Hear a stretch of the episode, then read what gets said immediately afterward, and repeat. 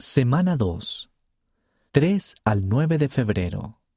Segundo libro de Nefi, capítulos del 1 al 5. La decisión de Adán y Eva de comer del fruto prohibido fue una parte esencial del plan del Padre Celestial. Sin la caída, no tendríamos acceso a algunas de las más sublimes bendiciones del Padre Celestial. Consideren las siguientes. ¿Qué bendiciones hizo posible la caída? 1. Nuestra existencia en la tierra. 2. Las familias. 3. El crecimiento y el progreso. 4. El conocimiento del bien y el mal. 5. La capacidad para sentir gozo y felicidad. 6. La libertad de escoger entre el bien y el mal. 7 la redención por medio de la expiación de Jesucristo. 8. La resurrección. 9.